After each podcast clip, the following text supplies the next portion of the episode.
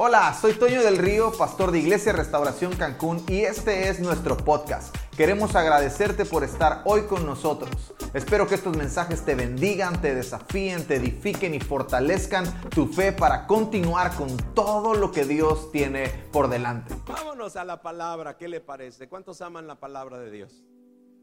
¿De verdad trajo su Biblia? ¿Trajo su iPad, su iPhone? Porque ahora ya no decimos abra su Biblia, sino prenda su iPhone prenda su tableta porque vamos a leer la palabra de Dios. Yo quiero dejarle, voy a procurar dejar todo este mensaje en esta ocasión, aunque en la congregación lo dimos en una serie, pero Dios puso esto en mi corazón para traérselos en esta ocasión tan especial que es su aniversario. Y le puse por título, escuche bien, una gran familia hace una gran iglesia. Otra vez, una gran familia hace una gran iglesia. ¿Queremos ser una gran iglesia? Tenemos que aprender a ser una gran familia. O sea, Dios cuando le dijo a Abraham, te voy a bendecir y vas a bendecir las naciones de la tierra, pero antes de que fueran una gran nación, él tenía que aprender a ser una gran familia con con Sarita y con Isaac y con Dios, los que Dios le dio de más. Tenían que aprender a crecer, a ser formados como una gran familia para que entonces pudieran ser esa gran nación que Dios ha preparado. Entonces, yo creo que Dios tiene un plan hermoso para su iglesia con ustedes porque aunque ustedes no son solo la iglesia aquí en Cancún, son parte de esa iglesia, pero Dios tiene algo especial para ustedes si empiezan a edificarse como una gran familia. Amén, hermanos. O dicen, no, estamos así como hermanos me dicen, ¿verdad? Ay, pastor, ¿para qué queremos crecer más? Estamos bien así nos conocemos todos, nos visitamos todos. Usted ve a todas nuestras casas. No que cuando crece ya ni va el pastor a nuestras casas, ni nos visita, ni comemos con él. Me recuerdo cuando estábamos haciendo nuestros baños. Éramos como más o menos este grupo, éramos y entró un hermanito y me dice, pastor, como que siento que está muy grande estos baños. Le dice, bueno, pues depende ¿Para qué queremos baños tan grandes? Si mire cuántos somos, no los necesitamos. Claro, él estaba viendo los que somos, pero yo estaba pensando en los que habríamos de ser, ¿verdad? Y gracias a Dios se lo llevó el Señor a su gloria. Aleluya, porque hay algunos que te quieren quitar la fe, te quieren robar la fe, te quieren decir no se puede, quién sabe, no hay recursos. Y de esos hermanos, que Dios se los lleve a otra iglesia. Amén, hermanos. Entonces, pero para ello tenemos que ser una gran familia. Para que seamos una gran iglesia necesitamos ser una gran familia. ¿Por qué? Porque si también llegamos a ser una gran iglesia, y hermano, no estoy hablando en términos de, de proyectos y de logros, ahorita vamos a entender este aspecto nos seremos una gran familia, una gran iglesia, hermanos. Entonces, ¿sabe usted cuál es la única esperanza que tiene la sociedad? La iglesia. La única esperanza que tiene la sociedad es la iglesia, de un cambio, de una mejora de vida, de una transformación, de mejores condiciones de vida es la iglesia, no es el gobierno, no son las fundaciones, no es la economía del mundo, es la iglesia. Si la iglesia, hermanos, manifiesta lo que debe manifestar, entonces la iglesia podrá ser, hermanos, lo que conecta al cielo, o mejor dicho, lo que hace que el cielo se manifieste en la tierra. La iglesia es la que hace que el cielo se manifieste en la tierra. Pero para ello tenemos que ser primero una gran familia. Amén. Así que vamos a la palabra de Dios en el nombre de Jesucristo. Primera de Corintios 15, 58, por favor. Primera de Corintios 15, 58. Dice así. Dígame un amén. Bueno, ya aquí apareció, así que en el nombre de Jesús. Dice así, así que, hermanos míos amados, Estad firmes y constantes, creciendo en la obra del Señor siempre, sabiendo que vuestro trabajo en el Señor no es en vano. Vamos a leerlo otra vez porque aquí vamos a encontrar cuatro cosas muy importantes que quiero dejarle en el corazón de usted. Primero, así que, hermanos míos amados, estad firmes y constantes, creciendo en la obra del Señor siempre, sabiendo que vuestro trabajo en el Señor no es en vano. Aleluya. Lo primero que aquí aparece, mis amados, amada iglesia, amada casa espiritual, lo primero que aparece es la importancia de, reconocer nuestra esencia. ¿Cuál es nuestra esencia como comunidad, como pueblo? ¿Cuál es nuestra esencia? ¿Cuál es la esencia de la relación que nosotros tenemos? Claro que en términos bíblicos, en términos doctrinales, si usted quiere, Obviamente la palabra habla de la iglesia. Aparece el nombre de iglesia. Pero iglesia tiene una esencia de la que tenemos nosotros que reconocer. Porque si no reconocemos esa esencia, entonces no nos vamos a mover de acuerdo a ello. En primer lugar, la esencia de nuestra relación, hermanos, ¿cuál es? Somos una familia. Dígalo, somos una familia. Esa es la esencia de nuestra relación. Luego entonces no somos una organización, aunque sí somos un organismo vivo, espiritual a la luz de la palabra de Dios. Entonces no somos una organización. Por lo tanto, pues no somos tampoco una empresa, aunque somos un pueblo debidamente organizado. ¿Cuántos dicen amén? ¿Verdad? Tenemos que ser un pueblo ordenado, un pueblo organizado, un pueblo que planifica, un pueblo que proyecta, ¿verdad? Aunque no somos una empresa, no somos una organización, sino somos una familia. Y dígame, si no, como familia, si nosotros como familia biológica, si usted tiene familia y usted no tiene una organización, no tiene una planeación, no tiene proyectos de vida, no tiene hermanos, eh, sistemas y estructuras que le ayuden en su familia, ¿cómo va a estar su familia? Si la familia no tiene orden, si la familia no tiene disciplina, si la familia no tiene proyectos, bueno, hay padres que no tienen ni idea de lo que sus hijos serán dentro de 10 años. Solo les están dando de comer, solo los están vistiendo, solo los están llevando a pasear, solo le dan cosas, los traen a la iglesia, los traen al templo, pero ni idea tiene de un proyecto de vida para sus hijos. No pasa aquí en Campeche, sucede a cada rato. Bueno, eso simplemente lo trasladamos porque porque nosotros somos una familia. Queremos ser una gran iglesia, tenemos que aprender a ser una gran familia y reconocer que no somos una empresa, no somos una organización, tampoco somos un club social. ¿Verdad? No somos un club social donde la gente queremos que la gente se sienta bien, queremos que la gente se sienta cómodo, tampoco hacemos las cosas para que la gente se sienta mal. Pero ese no es nuestro fin. Nosotros somos una familia, no somos un club social, por lo tanto, somos un club social, bueno, entonces escogemos a dónde ir, dónde nos sentimos mejor, dónde se siente mejor la vibra, ¿verdad? A mí me ha tocado. Mire, Señor, yo vengo aquí, pero también voy acá, porque en muchos lugares se siente buena vibra. Ah, pues qué padre, le dije. Pero no somos un club social. No somos un sindicato, no somos una religión, no somos amados hermanos, mucho menos una secta. ¿Qué somos? A la luz de la palabra de Dios somos una familia. Somos una familia. Por eso el apóstol Pablo usa estos tres términos muy importantes, mis amados. Hermanos, y eso solamente se utiliza en la familia.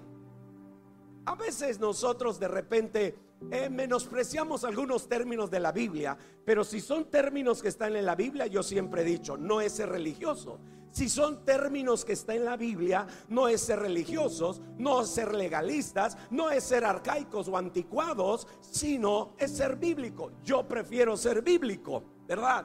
Entonces, si yo encuentro hermanos, entonces no solo es una palabra cualquiera. Es una palabra que tiene una esencia, que tiene una raíz, que tiene una profundidad y que tiene un significado espiritual. Y que cuando yo me alineo a ese significado espiritual, pues obviamente voy a recibir, hermanos, los efectos de ese significado espiritual en mi vida. Por eso nos llamamos hermanos. Claro, también nos hemos ido al extremo de que solo nos llamamos hermanos y hermanas, hermanitos y hermanitas. ¿Quién? El hermanito de bigotitos, peloncito que vino de gorrita.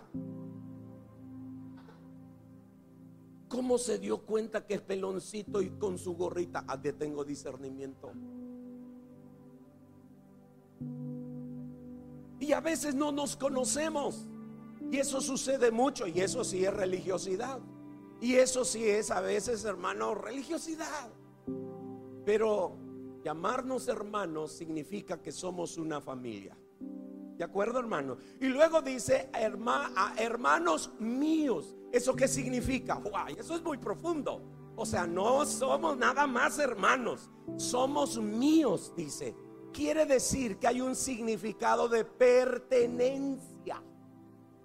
Y hermano, para que nuestra nuestro valor, nuestra aceptación y, y sentirnos amados requiere sentirnos que pertenecemos a algo.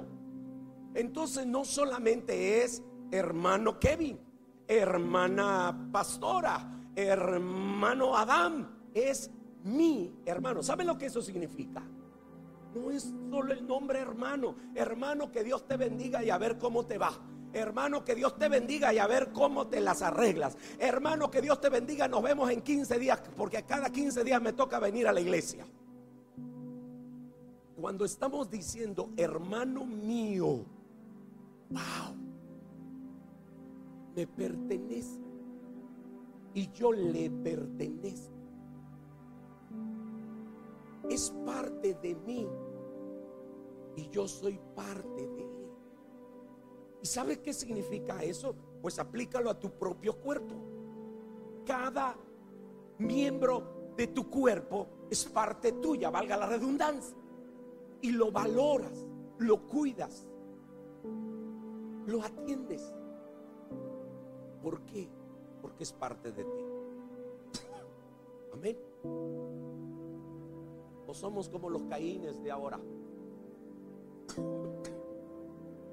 Somos los caínes de ahora. Muchos hermanos cristianos son como los caínes de ahora. Llegó Dios y le dije, y le dijo, perdón, y le dijo a, a Caín, Caín, ¿dónde está tu hermano Abel? ¿Y qué le dijo Caín a Dios? ¿Qué acaso soy guarda de mi hermano? No vino fulano, quién sabe, el pastor ni lo va a visitar, el líder ni lo atiende, quién sabe. Oye, no vino la hermana, quién sabe, seguro anda en pecado, seguro anda haciendo cosas indebidas, ah, anda todo desanimado, anda todo frustrado, ya sabe usted, pastor, ya sabe, ¿verdad? Oye, no vino ese matrimonio, como siempre se están bronqueando. Cantan bien bonito, pero andan broncándose por allá, ¿verdad? Tocan bien bonito, pero se andan bronqueando. Sirven bien, pero ya usted ya lo sabe, pastor. Sí, sí, pero ¿qué estamos haciendo por él? ¿Cuál es nuestra actitud? Tengo que esperar que el pastor vaya, tengo que esperar que el líder vaya. No, porque Él es mi hermano. O somos como los hermanos mayores del hijo pródigo, ¿verdad? También que el, hermano menor se fue de la casa. El miserable ni siquiera lo fue a buscar. Ni siquiera lo fue a buscar. Y cuando su papá lo, por fin él regresa y su papá le hace fiesta, ¿Cuál es la actitud del hermano? Se enoja, se disgusta. Bueno, no voy a seguir diciendo de estas cosas porque si no, no voy a terminar el mensaje. Entonces, mis amados, nos tenemos que valorar, nos tenemos que amar, nos tenemos que honrar, nos tenemos que respetar, nos tenemos que cuidar, nos tenemos que animar, nos tenemos que echar porras unos a otros. ¿Por qué? Porque somos hermanos y además míos. Pero luego hay otra palabra, dice amados. Ah, me encanta que parece que es algo normal, pero hay un significado muy profundo en todo eso. Hermanos míos, amados, dice el apóstol Pablo. Y aquí me encanta esta frase del apóstol Pablo. ¿Por qué, hermano? Porque le voy a decir algo. Amados, mis amados, sí, escucha con mucha atención. Si la esencia de nuestra relación como iglesia es que somos una familia, la base de nuestra relación, ¿cuál va a ser? Otra vez, si la esencia de nuestra relación como iglesia es que somos una familia, la base de nuestra de nuestra relación, ¿cuál va a ser? Dígalo el amor. Qué tremenda revelación le estoy dando, ¿eh? Asústese, tremenda revelación. Mire, la base de mi relación con usted y entre nosotros es el amor. Pero no el amor que canta el profeta José José. El amor se acaba. ¿Verdad? No, no, no, el que dice, el que como querer y amar no es lo mismo, no. No, no, no, no de ese amor. Aquí estamos hablando, mis amados hermanos, del amor de Dios. No es tu amor para amar a tu hermano, no es tu amor para amar a tu pastor, no es tu amor, pastor, para amar al que no diezma. Aleluya. Es, tremendo eso, hermano. ¿Verdad? Es uno de los grandes desafíos que nosotros tenemos los pastores. Amar al miserable que no diezma. ¿Verdad? Disfruta el aire acondicionado, disfruta el sonido, disfruta, pero cuando le digo, ay miserable, crees que con 50 pesos se va a pagar esto, ¿verdad? A ver, le digo. Necesitamos esta clase de amor. Entonces no es el, mi amor para amar, porque si es mi amor, entonces no, mi amor no va a ser suficiente para amar a mi hermano que está muy guapo. A veces no está muy guapo, pero esté guapo o no esté guapo, hay una condición en él, es imperfecto. Y entonces, ¿qué clase de amor? La base de nuestra relación no puede ser otra cosa que el amor de Dios, el amor ágape. ¡Eh! ¡Aleluya! Que es el amor de Dios, que es el amor que ha sido derramado en mi corazón. Usted tiene un amor propio. Pero hay un amor glorioso, poderoso, sobrenatural, que si usted es un verdadero hijo de Dios, entonces usted necesita reconocer que usted lo tiene, que le ha sido dado, que lo ha recibido. Y por lo tanto usted no lo puede pedir o no lo debe pedir. Porque si usted pide algo que ya se le dio, está demostrando cierto nivel de ignorancia o mucho nivel de incredulidad.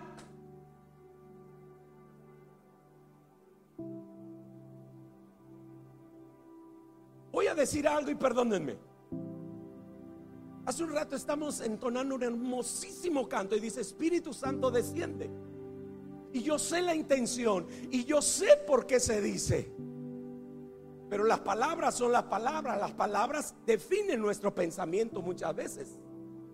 Por eso hoy en día la agenda globalista está usando la manipulación del lenguaje para que las palabras cambien nuestra manera de pensar. Y a veces, hermanos, eh, el, contexto está bonito y todo, pero a veces hay una palabra que no va alineado a. Y decimos desciende espíritu cuando el espíritu ya descendió, cuando el espíritu ya vino a mi corazón, porque en el mismo canto leemos y cantamos que ella está en nosotros. Entonces el Espíritu ya descendió, el Espíritu ya llegó, el Espíritu está en nosotros. Entonces cuando decimos desciende, dos cosas. Uno, o tenemos cierto nivel de ignorancia o mucho nivel de incredulidad. No lo creo. Por eso lo estoy pidiendo. Por eso lo estoy pidiendo. Por eso lo estoy pidiendo. En lugar de que fluya, de disfrutarlo, de, dejarme guiar por Él, de dejarme conducir por Él, de que Él se manifieste. Lo mismo nos pasa con el amor. He escuchado hermanos que dicen, ay Señor, hacen ayuno y oración 10 días, hacen el, el ayuno de Daniel, oran 21 días, 40 días, ¿verdad? Sin comer nada, sin beber nada. Y dice, ¿cuál es su petición? Señor, dame amor por este hermano pidiendo algo que Dios ya les dio si somos verdaderos hijos de Dios. Si yo soy un verdadero hijo de Dios, digan amén, por favor. Ah, bueno, entonces usted ya tiene el amor de Dios. Porque dice Romanos que el amor de Dios ha sido derramado en nuestros corazones. ¿Cómo no puedo amar al esposo que tengo? ¿Cómo no puedo amar a la esposa que tenga? Dios mío, si el amor de Dios me lleva a amar hasta mi enemigo, ¿cómo no voy a amar al que tengo de esposo? ¿Cómo no voy a amar al que tengo de esposa? ¿Cómo no voy a amar al que tengo de hijo? ¿Cómo no voy a amar al que tengo de padre? ¿Y cómo no nos podemos amar a esa dimensión? Porque la base de nuestra relación no es mi amor, es el amor de Dios. Ahora, ponga mucha atención. ¿Cómo es el amor de Dios? ¿Cómo es el amor de Dios? Número uno, el amor de Dios es incondicional. Número dos, el amor de Dios es inquebrantable. Número tres, el amor de Dios es perfecto. Número cuatro, el amor de Dios es indisoluble. Y luego si leemos Primera de Corintios capítulo 13, empieza una descripción del amor de Dios. Ay, pastor, pero ese es Dios. Pues sí, pero es el amor que ha derramado en tu corazón. Por eso hoy tengo el amor de Dios. Entonces, si somos una familia que queremos ser una gran iglesia, entonces necesitamos que la base de nuestra relación sea el amor de Dios. Porque solo el amor de Dios nos va a poder mantener unidos. El amor de Dios nos va a poder mantener en la unidad que nos permite sobreponernos a cualquier adversidad, vencer todo problema, solucionar cada situación que se nos presente entre nosotros. No hay problema que no se pueda resolver con el amor de Dios. Y esto cuando se practica en la iglesia, entonces evita que hermanos dolidos, hermanos lastimados, hermanos heridos, hermanos, ay, ay, ¿qué pasó hermano? Es que allá me hicieron, es que allá me maltrataron, es que allá me dijeron, es que allá, hermano. Y no estoy diciendo que no sea verdad pero simplemente es el reflejo de que aunque cantamos del amor de Dios, hablamos del amor de Dios, predicamos el amor de Dios, pero no vivimos el amor de Dios, que es incondicional, inquebrantable, indisoluble. De tal manera, hermano, mi esposa y yo tenemos 38 años de casados. No, en octubre cumplimos 38. Y tuvimos conflicto los primeros años de nuestro matrimonio. Pero cuando comprendimos el poder del amor de Dios, decidimos creerle a Dios y decir, hoy en nuestras conferencias para matrimonios, siempre decimos, no hay problema en el matrimonio que el amor de Dios no pueda resolver. Y por eso digo, no hay problema en el matrimonio que no tenga solución.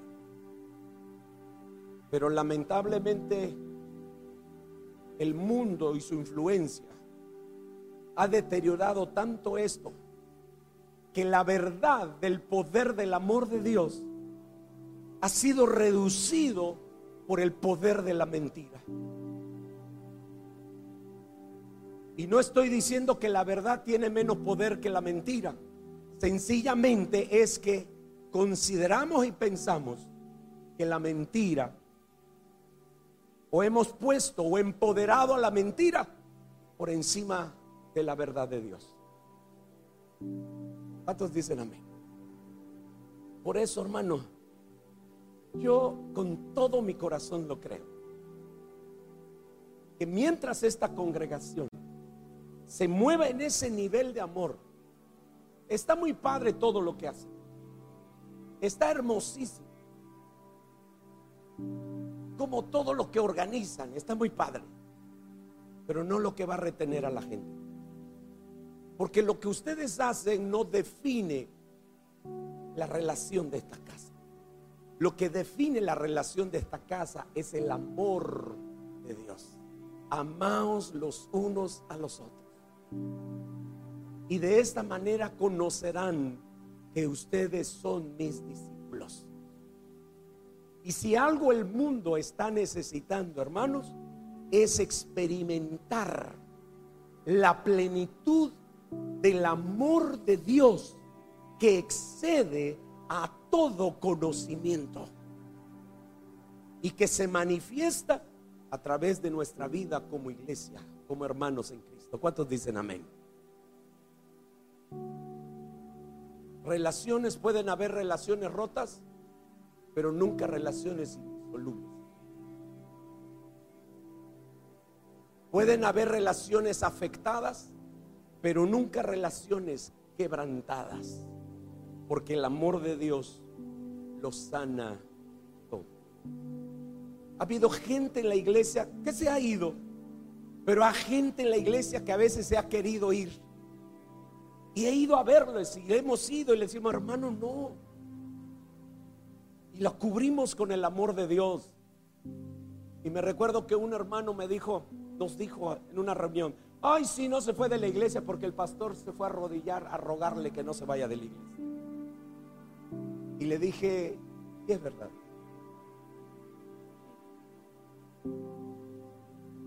Porque es mi hermano, hermano mío y amado. Cuando somos una familia, la familia es indisoluble. La familia es inquebrantable. La familia permanece.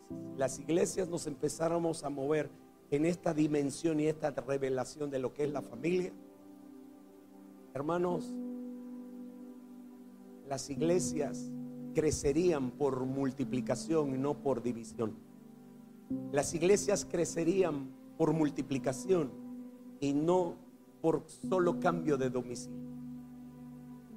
Así que yo le invito porque Dios, como dijo su pastor y espero que usted lo crea, está a punto de hacer algo mucho más allá de lo que los, ellos mismos se han imaginado, porque esa ha sido nuestra experiencia. Lo que Dios ha hecho con nosotros. Y no somos la red de iglesias más grandes del mundo, pero sí del rumbo. Dios ha hecho, pero ha hecho mucho más de lo que nosotros nos imaginamos. Hermano, yo estoy seguro, por eso yo le traigo este mensaje. Pero en segundo lugar, por favor, voy rápido porque ya tengo hambre. ¿Verdad? Lo, segundo, el segundo párrafo de la palabra dice así, hermanos míos amados, estad firmes y constantes, firmes y constantes. Esto es un llamado a fructificar. Dígalo, un llamado a fructificar. Dígalo otra vez con todo su corazón. Un llamado a fructificar. Ahora, la palabra, la palabra firmes y constantes habla precisamente de dos cosas. Firmes habla de estar plantados y constantes habla de dar fruto. Otra vez, firmes habla de estar plantados y constantes habla de dar fruto. Por eso es que yo le quiero decir de parte del Señor que somos una familia espiritual, gloria a Dios. Amén. Y entonces, pero como familia estamos llamados a fructificar. Dígalo, fructificar. Solo que para fructificar, mis amados, para fructificar es necesario estar plantados. Ah, estoy dando unas tremendas revelaciones, hermanos. Para que yo fructifique, necesito estar plantado. Porque si yo no estoy plantado, entonces no voy a fructificar. Sencillo, la plantita que tú plantas y al rato la quitas y al rato la pasas y al rato la pasas, nunca verás su fruto. Puede que hasta termine por morirse de tanto estarse plantando y plantando y replantándose. Entonces, para que uno dé fruto, se tiene que plantar. Ahora bien, escuche, se tiene que plantar uno en el ámbito correcto y dos en el lugar correcto.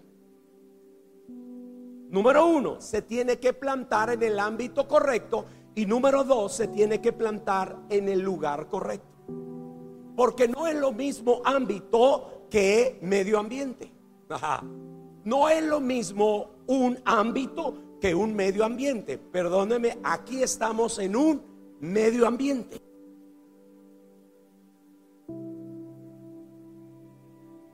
Y está padre. Pero ¿quiénes están en el ámbito? Por eso es que ves a unos en la alabanza, está un medio ambiente de, de música, de canto.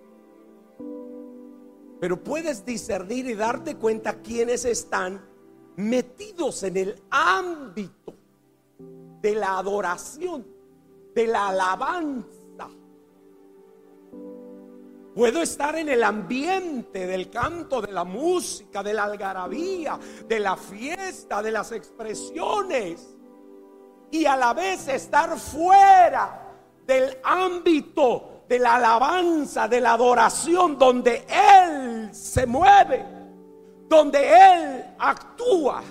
Y donde Él sí se mueve y donde Él sí actúa, nuestra vida es transformada. Por eso yo vine.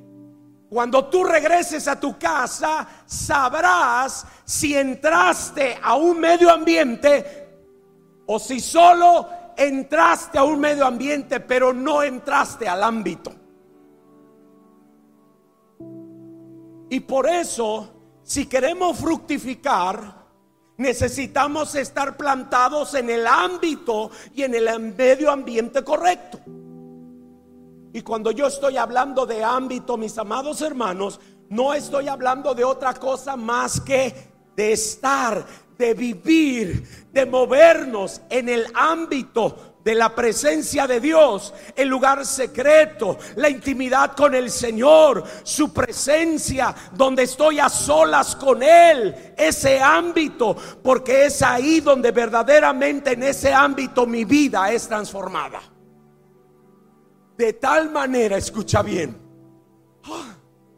que cuando tú entras al medio ambiente, donde vamos a reflejar y vamos a expresar lo que recibimos, lo que experimentamos en el ámbito de su presencia, wow, aquí explota el asunto, se mueve hasta el techo.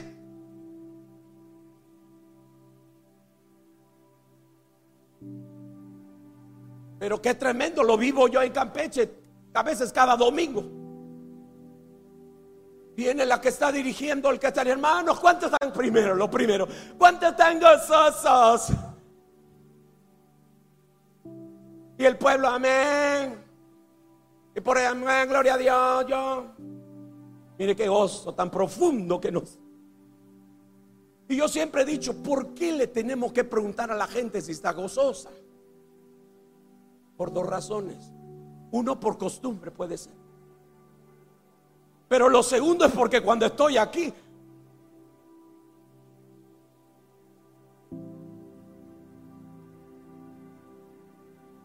¿Cuántos están contentos, hermano? En gloria a Dios, ya. Hermano, levante sus manos, aplauda, levante la patita de vuelta, aleluya, de un grito de júbilo. Y aquí estamos amenizando en el medio ambiente, porque la mayoría no conoce el ámbito.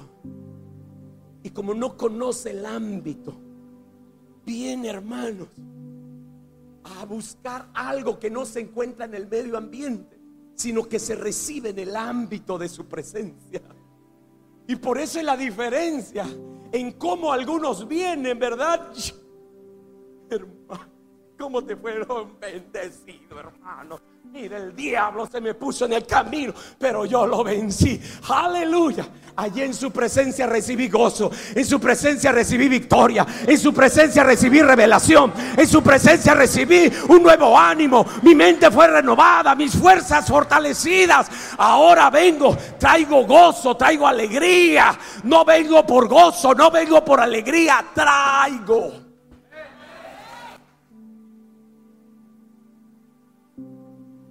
ven a la iglesia y luego terminamos, cerramos, ¿verdad? ¿Cuántos se gozaron en la alabanza? ¿Por qué tienes que hacer esa pregunta? Como si la alabanza fuera para que usted se goce. Y la Biblia dice, mi Biblia, no sé la tuya, dice en Sofonías, que Él se gozará. Dice el Señor, wow está tan lleno de mi presencia, eso que yo bajo.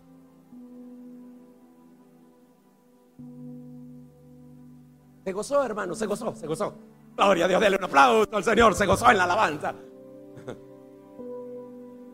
Al que debemos preguntarles después de que termina todo, así sudado, Señor, te gozaste, te alegraste, tocamos tu corazón, Señor, te adoramos. Señor, pudimos hacer que tu mirada se viera hacia nosotros. Te gozaste, hermano, te gozaste.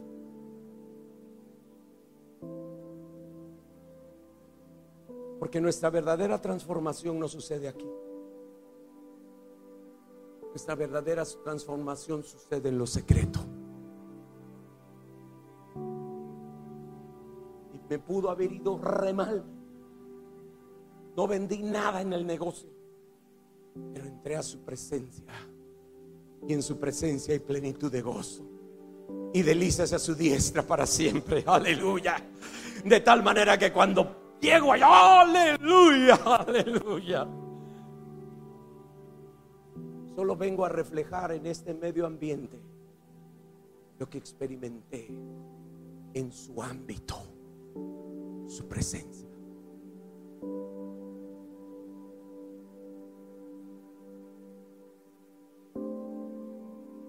Aleluya. Y por eso ves a algunos que están en la palabra y qué buena onda. Y ves a otros que ya me aburrió ese pastor, pero no estoy entendiendo nada, pero ¿cómo me está divirtiendo el?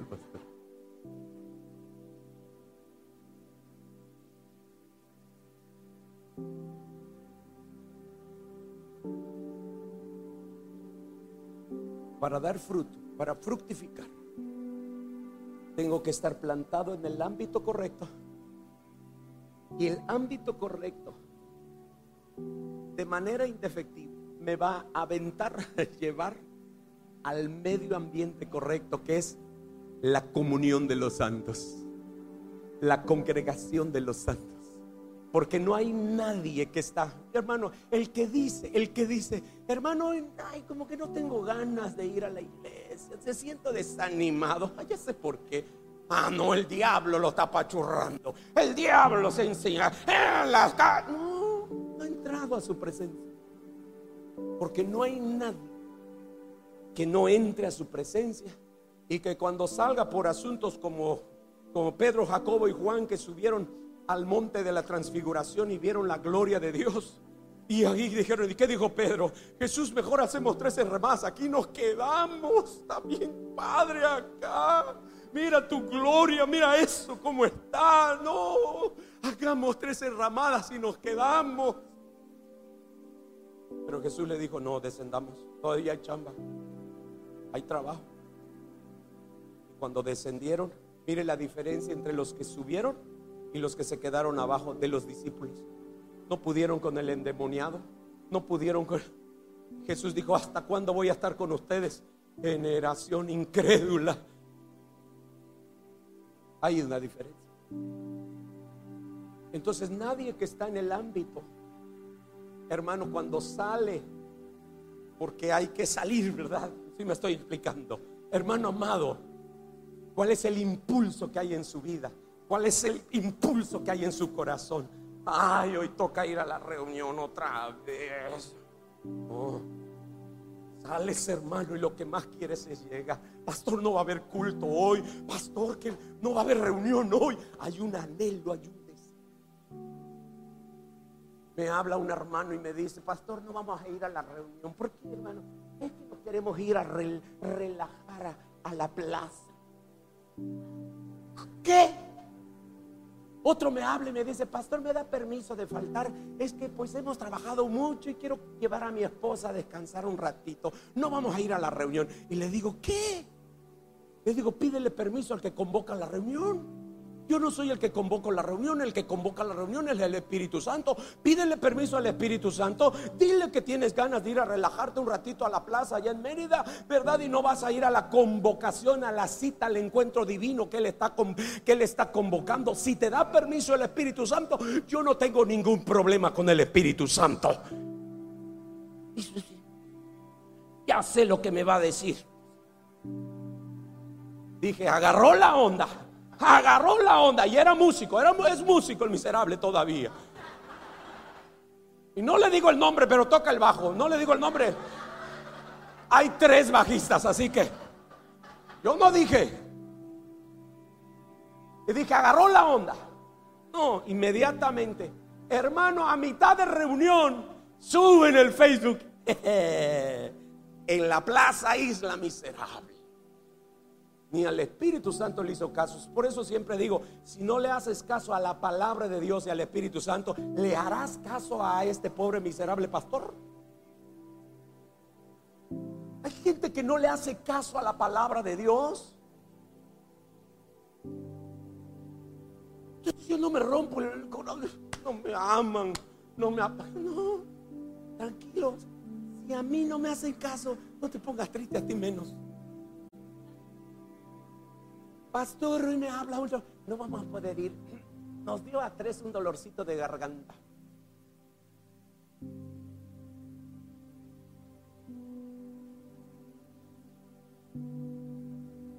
Nosotros, yo vine con fiebre, el, el, viernes vine con fiebre, llegué con fiebre acá. Y todo el viernes con fiebre. Pero le dije, Señor, tengo una frase mía, dijo, que tu fe, que tu fe, ¿cómo es mi amor? Acompáñame, por favor Ayúdame. Que tu fe desafíe tus circunstancias y no tus circunstancias desafíe tu fe. Y dije, estaba en la madrugada dije, si sudo, tantito que sude, me voy. Y si sudé. Yo no sé si me voy con cuatro cobertores, sudé un poquito y dije, me voy. Y desde ayer, gloria a Dios, estoy bien. No tengo COVID, no tengo COVID, no tengo COVID, no tengo COVID. Y amado hermano, en el nombre de Jesucristo, el que sale de la presencia de Dios, hermano, lo que más anhela es la comunión con los santos. Por eso dice primero de Juan, el que dice que tiene comunión con él, tiene comunión con sus hermanos. No hay forma. Entonces, si yo quiero fructificar, necesito estar plantado en el ámbito correcto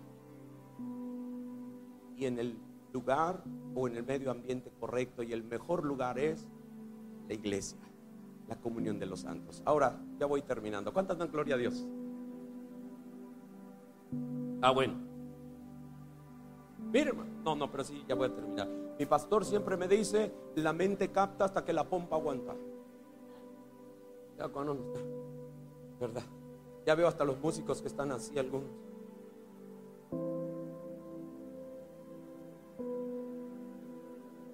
Pero aquí hay algo muy importante, hermano, fructificar. Ahora, el punto es, ¿qué es fructificar? Y ese es un principio. Desde que Dios creó al hombre, después de bendecirlos, ¿qué les dijo? No está ahí, ¿verdad? Aquí no aplica el orden de los factores, no altera el producto, no, aquí se los altera. Porque Dios estableció un orden. No está nada más allá el asunto. No, no, no. Dios dijo, después que bendijo al hombre, le dijo, fructificad, multiplicaos a la tierra, sojuzgadla, señorear sobre ella. Nosotros queremos señorear sin lo primero. Queremos multiplicarnos sin lo primero, pero le tengo buenas noticias, dígame. Usted se puede multiplicar sin el primero. Usted se puede multiplicar sin el primero. Pero no estará en el orden de Dios. El orden de Dios es primero fructifica. Y una vez que fructifiques, ahora sí multiplícate.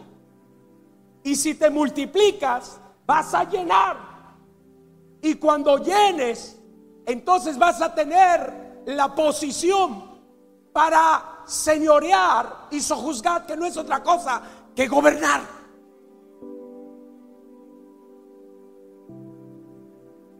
Otra vez se lo voy a decir. Dios dijo, "Eh, fructifica primero.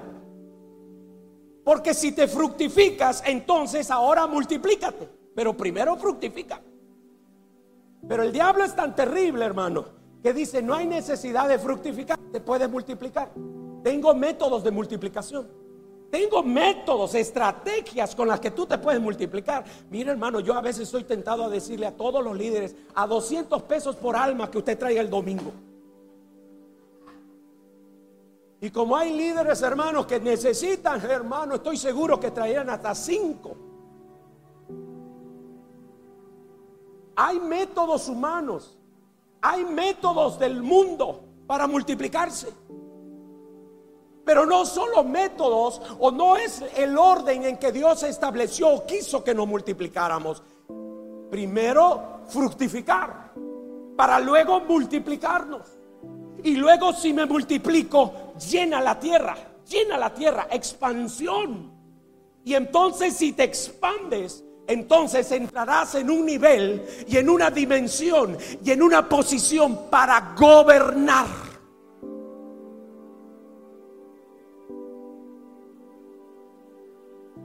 Pero lamentablemente, aunque la iglesia se ha multiplicado, no ha fructificado. Y como no ha, no ha fructificado, se ha multiplicado, se ha, se ha exten- extendido, pero no gobierna. ¿Quiénes son los que gobiernan? Pues no voy a hablar de eso. Porque quiero con todo mi corazón de una manera, y con esto cierro, que usted entienda lo que significa fructificar. Y que debe ser la clave para que esta, esta iglesia se multiplique. Sobre la base de una fructificación, la iglesia se va a multiplicar. Por favor, ponga mucha atención. Fructificar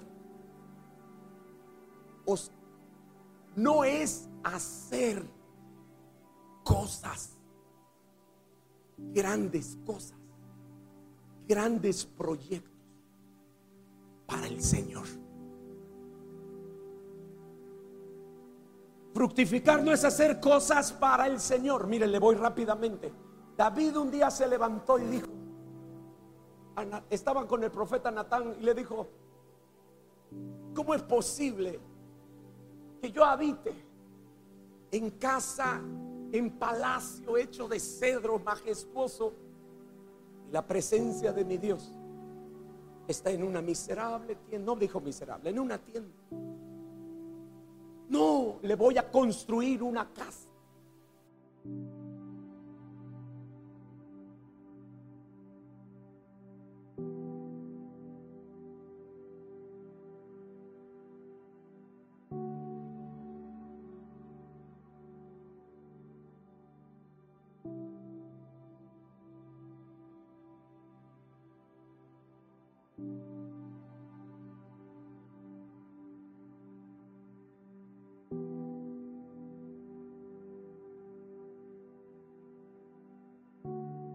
¿Acaso a alguno del pueblo de Israel yo le pedí, oigan, ¿por qué no me han edificado casa para mí?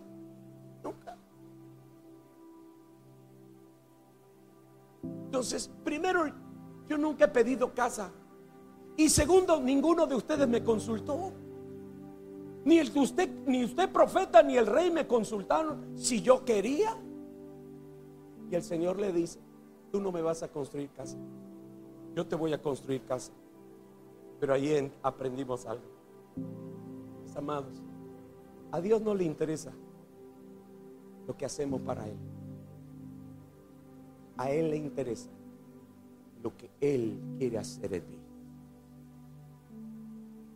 Y hay muchos que llevamos 10, 15, 20 años, 5 años, haciendo y pensando y proyectando y diseñando grandes cosas para Dios.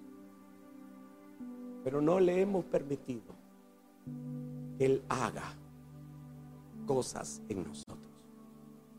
En otras palabras, para explicarme un poco mejor, a Dios no le interesa lo que hacemos para Él. A Él le interesa lo que somos.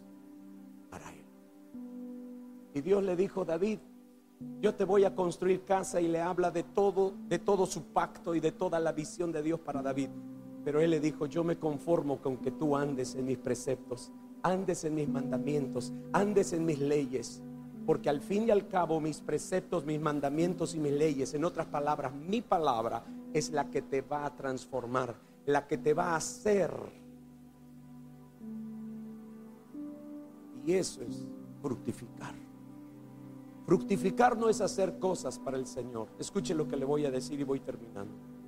Fructificar significa reproducir la vida que ha sido sembrada en mi corazón y en mi vida, que es la vida de Cristo Jesús.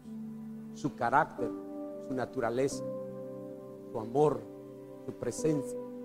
Él, Pablo dijo, Cristo en nosotros la esperanza de gloria. Pablo dijo, ya no vivo yo, Cristo vive en mí. Y lo que ahora vivo en la carne, lo vivo en la fe del Hijo de Dios. No se trata de cuántas cosas yo voy a hacer para el Señor. Se trata de lo que yo debo ser para Él. De lo que yo debo ser para Él. Porque su palabra es lo que verdaderamente me va a transformar. Él y este es el eterno problema, hermanos. Debemos a tanta gente haciendo cosas para el Señor, cantando para el Señor, tocando para el Señor, barriendo para el Señor, planificando para el Señor, dándole para el Señor, pero su vida no ha podido ser transformada por la palabra de Dios. Vemos a tanta gente sirviendo con problemas, conflictos emocionales, conflictos existenciales, conflictos de identidad, conflictos de baja autoestima, conflictos personales. Tremendo. Hasta pastores. Hasta pastores. Sirviendo todo porque nos hemos dedicado a hacer cosas para el Señor en vez de fructificar para Él. Es decir, que su vida y que mi vida sea un reflejo de su vida. De que si tengo algún conflicto, amado hermano, estos días platicaba con sus pastores y le decía, nunca lograrás. Si es lo único que tú puedas recordar de este mensaje, estaré bendecido. nunca lograrás llegar al destino que Dios diseñó para ti si no estamos dispuestos a dejar nuestro pasado, ajustarnos o fluir, mejor dicho, con los cambios que Dios quiere hacer en nuestra vida a través de su palabra. Y viviremos siempre salvos y nos iremos al cielo, pero bajo debajo del estándar que él diseñó para nosotros. Es tiempo no dejar de hacer cosas para Dios, pero ocuparnos más en ser esas personas que Dios quiere que nosotros seamos a través de su palabra. Mis amados, en el nombre de Jesucristo. Ahora bien, aquí viene lo hermoso y glorioso. Cuando yo fructifico, entonces me empiezo a multiplicar, pero con la esencia de la vida que estoy reproduciendo, que se está reproduciendo dentro de mí, la vida de Cristo, la vida de Dios, su palabra en mí. No solo estaré multiplicándome numéricamente, escucha bien, escuchen bien pastores, se estarán multiplicando proféticamente. ¿Por qué? Porque la grandeza de un padre, la grandeza de un padre no consiste en el tamaño de su casa, sino en el calibre y la calidad de sus hijos. La grandeza de una familia no consiste en el número de gente, sino en el peso de la gloria de la vida de Cristo manifestándose en cada uno de ellos. Por eso es un llamado a fructificar. No lo olvide, somos una familia, pero vamos llamados a fructificar. Y entonces también, y eso en otra ocasión lo veremos, vamos a crecer en la obra del Señor y finalmente tendremos nuestra recompensa. Porque el texto que leímos dice, sabiendo que vuestro trabajo en el Señor no es en vano, no es en vano. Una vez sus discípulos se acercaron a Jesús cuando vino el joven rico y le dijo, maestro, ¿qué haré para tener la vida eterna? Y Jesús le dijo todo lo que tenía que hacer. Y el joven rico dijo, todo le he hecho. Bueno, una cosa te falta, vende todo lo que tienes, dalo a los pobres, sígueme. Y el joven se fue triste, no quiso la vida eterna, no estuvo dispuesto a dejar eso único. Y los discípulos se acercaron y le dijeron, maestro, y nosotros que lo hemos dejado todo, ¿qué recompensa tendremos? Y Jesús le dijo, cien veces más. Y no solamente en esta vida, sino en el siglo venidero. Wow. Hace como tres años, a 14.500 kilómetros de Campeche, ahí hasta abajo en la Patagonia, con mi esposa estábamos sentados en un parquecito, Cipolletti, Argentina. 14.500, ahí estábamos, los dos solitos, en el parque de Cipolletti.